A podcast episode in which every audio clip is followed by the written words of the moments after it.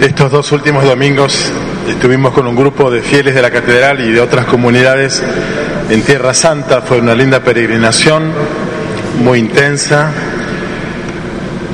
muy eh, vivenciada en los misterios de la fe que proclamamos habitualmente, pero claro, desde el lugar de los hechos siempre es más vívido el encuentro con el Señor. Así que celebro esta misa también en, acción de gracias por esa peregrinación que, que tuvimos. Hay algunos acá presentes.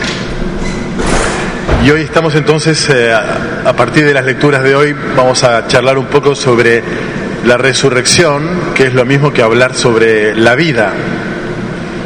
Lo hacemos justamente en el domingo en que la Iglesia celebra la Jornada Nacional del Enfermo, la enfermedad es la debilitación de la vida, infirmus, no sos firme, la vida que tiene también su propia fragilidad. Y escuchamos recién dos testimonios muy fuertes sobre la resurrección futura. El primer libro de los Macabeos, la primera lectura de hoy, que es un testimonio muy elocuente de la familia de hermanos Macabeos que prefiere, creyendo en la vida de resurrección futura, no apostatar a la fe judía frente al, a la amenaza que eh, el rey, el emperador Seleucida griego, dos siglos antes de Cristo, eh, infligía a todos los judíos para que apostataran de su fe. Creyendo en la resurrección, ellos no apostataron como testimonio, como ejemplo a seguir por el resto de los judíos que estaban apostatando frente a las amenazas de muerte que tenían en aquellos tiempos nosotros vamos a resucitar, dice uno de los hijos macabeos. Vamos a resucitar para la vida, vos vas a resucitar para la muerte, le dice a su verdugo. Y el segundo testimonio nada menos es el de Jesús, que les replica a los saduceos que existe resurrección. Los saduceos no creían en la resurrección. ¿Quiénes eran los saduceos? Ustedes saben, en, en los tiempos bíblicos había dos grandes grupos, principales del judaísmo, los fariseos y los saduceos. Los fariseos eran los judíos que seguían las normas de la ley, de la Torá, de la ley de Moisés, la conocían, la practicaban, en escrúpulos en su cumplimiento, pero creían en la resurrección. Recuerden que Pablo, San Pablo, antes de ser San Pablo, fue Saulo, fariseo, y por él, por él la fe en la resurrección después de Cristo se convierte en una enseñanza catequística, teológica muy fuerte. Fue el que mejor explicó, anunció, proclamó la resurrección. Desde esta corriente farisaica, cumplida la resurrección de Cristo, Pablo tiene grandes argumentos para hablar de la vida eterna en cuerpo y alma. Bueno, los saduceos, por el contrario, no creían en la vida de resurrección y entonces le ponen a Jesús en este diálogo que mantienen en el Evangelio de hoy, un ejemplo como para ridiculizar la fe en la otra vida de, un hombre que se va casando o de una, mujer, de, una, de una mujer que se va casando sucesivamente con varios hermanos que se van muriendo. En el cielo de quién va a ser esposa, porque las siete lo tuvieron por mujer, dice el argumento que dan estos fariseos. Bueno, ustedes no entienden el tema, les dice Jesús, cuando resucitemos, no va a hacer falta casarse. Como que el matrimonio es fuente de vida. A veces te envejece un poquito, pero no es, el, es la vida que te envejece en realidad. El matrimonio es el modo de estar vivo. Bueno, en la vida de resurrección no va a hacer falta el matrimonio porque la vida tendrá su propia abundancia sin límite, infinita. Dios es un Dios de vivos, es el Dios de Abraham, de Isaac y de Jacob, los antiquísimos patriarcas, hipermuertos. ¿Por qué Dios se presenta como el Dios de Abraham, Isaac y Jacob? Porque están vivos. Ustedes no entienden nada, les dice Jesús a ellos. Bueno, por supuesto que para nosotros los cristianos no solo el testimonio de los macabeos, del Antiguo Testamento, de la misma charla de Jesús con los saduceos, nos ayuda a creer en la vida de resurrección, sino que la resurrección de Jesús, cumplida en su Pascua, es el gran fundamento de nuestra fe, creemos en la resurrección. Y si en la antigüedad, por decir, en el medioevo, la fe en la resurrección futura, en la vida eterna, en la vida para siempre, en algún punto devaluaba la vida en este mundo.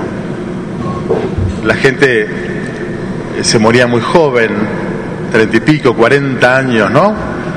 Y además eh, muy pocos accedían a una vida, eh, a ver, más plena, altísimos porcentajes de pobreza, de enfermedad, bueno. Sino entonces la iglesia y su espiritualidad fue una espiritualidad de vida eterna. Y quizás la vida, el gozo, la paz, los derechos humanos, todo esto no existía como ideal en este mundo. Hoy, por el contrario, y desde hace ya bastante tiempo, la fe en la resurrección de la vida revalúa esta vida, la vida en este mundo. Porque si vamos a vivir nuestra vida como resucitados, esta, nuestra vida aquí en el mundo, adquiere un gran valor, un enorme valor, porque es esta tu vida la que vivís en este mundo, la que cuidás, o descuidas, la que amás o la que rechazás, tu vida saludable o tu vida herida, enferma, esta tu vida es la que será resucitada para la vida eterna. Entonces digo, creer en la resurrección para nosotros significa creer en el alto valor que tiene nuestra vida aquí y ahora. Y por lo tanto, como la resurrección será la restauración, la recuperación la sublimación de una vida con sus precariedades, limitaciones, enfermedades y por, y por supuesto con la muerte, bueno, si la resurrección implica todo eso, necesitamos nosotros tener un vínculo con nuestra propia vida y con la de los demás muy diferente. ¿En qué sentido? En que todo lo que daña o enferma nuestra vida, eso es justamente lo que será resucitado, restaurado. Y por lo tanto, nuestra manera de vincularnos unos con otros y, con nosotros mismos puede ser un, modo resucitador, en el sentido de reparador, restaurador, sanante. Porque en última instancia, la resurrección es el gesto por el cual Dios con su amor y por su amor el Espíritu rescata de la muerte a Jesús herido por el pecado de la humanidad. Y lo que daña nuestra vida siempre será el destrato, el maltrato, el desamor.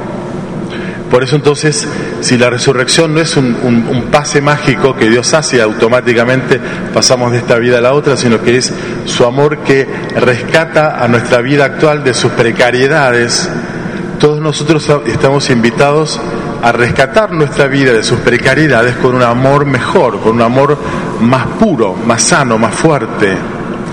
Porque lo que nos enferma es nuestras malas maneras de relacionarnos, de vincularnos. Y lo que lastima, lo que, lo que daña, lo que hiere nuestra vida son precisamente las heridas de amor.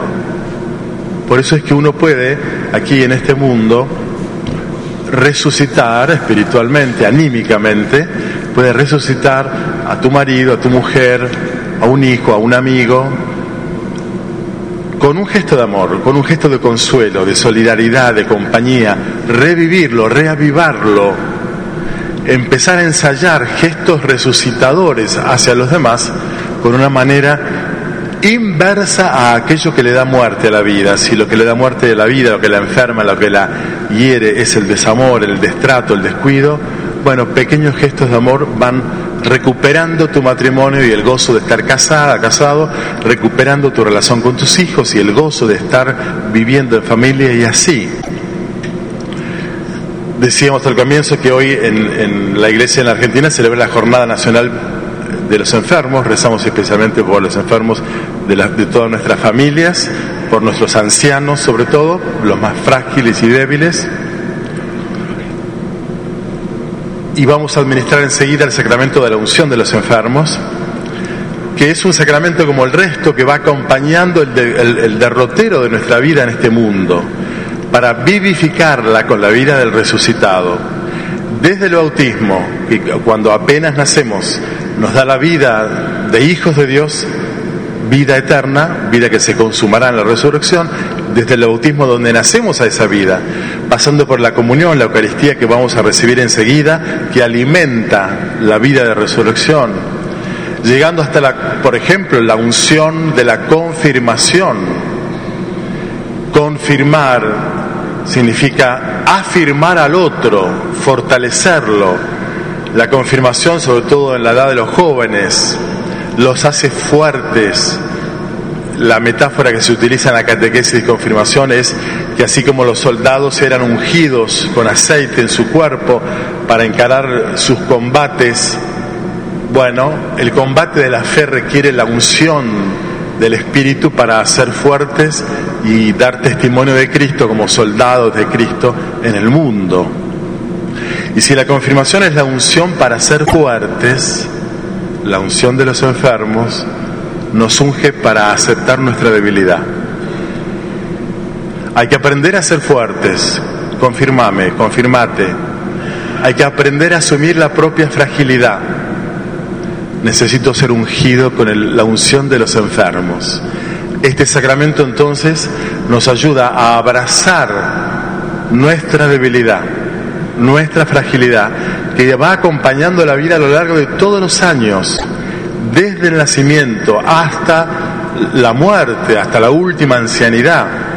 La vida es fuerte y es débil. Desde un niño, un bebé que no puede abastecerse por sí mismo y necesita de su madre, de su padre, de sus cuidadores, pasando por la juventud, que uno cree que los, adolescentes, los jóvenes son fuertes, vos que sos fuertes, le decimos a los chicos, son fuertes por, porque tienen muchas hormonas, porque tienen mucha juventud, mucha fuerza, pero tienen su fragilidad y su vulnerabilidad adolescente y juvenil. Son el segmento privilegiado por débiles para caer en las adicciones. Existe, por tanto, una debilidad adolescente y juvenil y también en la vida adulta tiene sus propias fragilidades, ni hablar de la, de la adultez mayor.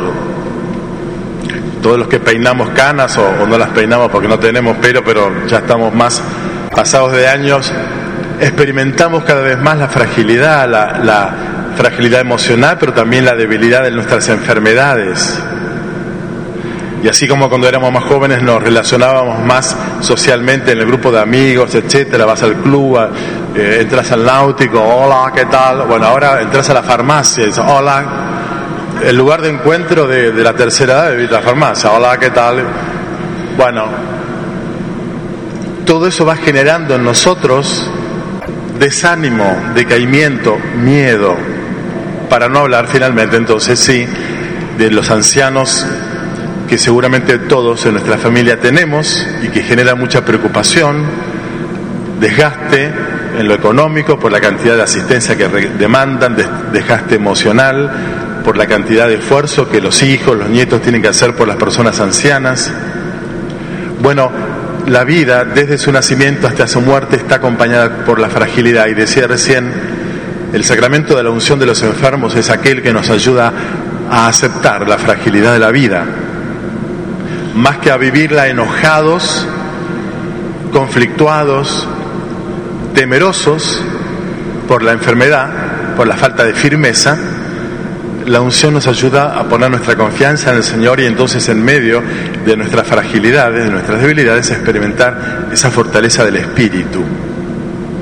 Bueno, pidamos al Señor en esta jornada que aquellos que van a recibir esta, esta unción ahora enseguida, vamos a hacerlo, se sientan entonces acompañados por Dios y que en nuestras familias aquellas personas que sean los frágiles, aquellos que demandan más paciencia, dedicación, contención de parte nuestra, la encuentren.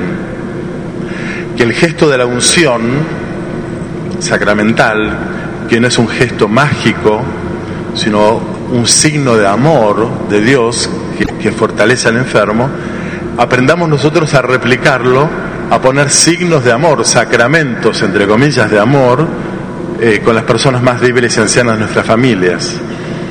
Llamadas telefónicas, visitas, regalos, miradas, caricias, charlas, todo lo que la persona enferma necesita como para poder reconciliarse con su situación de fragilidad, debilidad y vivir en la esperanza de que el amor que está recibiendo, familiarmente hablando, también lo recibe de Dios, de su gracia, y quien espera, perdón, quien es acompañado por el amor, puede esperar ser rescatado de la muerte por el amor.